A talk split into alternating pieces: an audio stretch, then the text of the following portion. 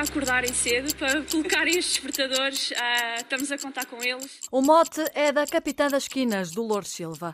A seleção portuguesa parte esta noite e quando aterrar em território neozelandês, o relógio local vai marcar 10 da manhã de quarta-feira, 12 de julho. São mais de 24 horas entre aeroportos e aviões e 11 horas a mais no fuso horário de Auckland. Pela frente há o jet lag. Mas afinal, o que é o jet lag? Nós no dia a dia temos o nosso relógio biológico sincronizado com aquilo que é o horário do sítio onde nós vivemos quando viajamos de avião num curto espaço de tempo para um, um, local onde existe uma diferença de horário, quando nós chegamos ao local, claramente o nosso relógio biológico está desincronizado com aquilo que é o horário no local.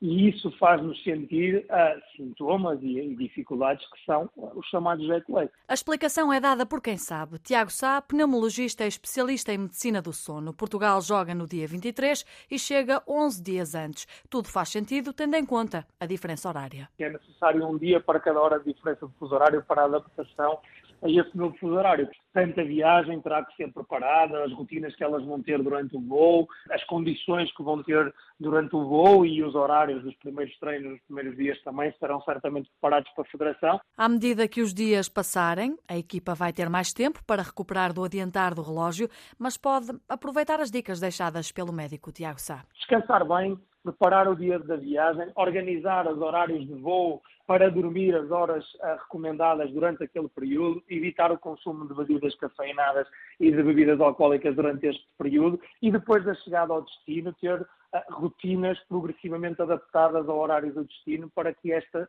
diferença seja muito menos uh, drástica, não é, de um momento para o outro, e seja acautelada progressivamente continuem a apoiar-nos, acordem, ponham os despertadores e que cada vez mais seja o público também a dar-nos essa força que nós tanto precisamos. O alarme está ligado para as 8 e meia da manhã de 23 de julho.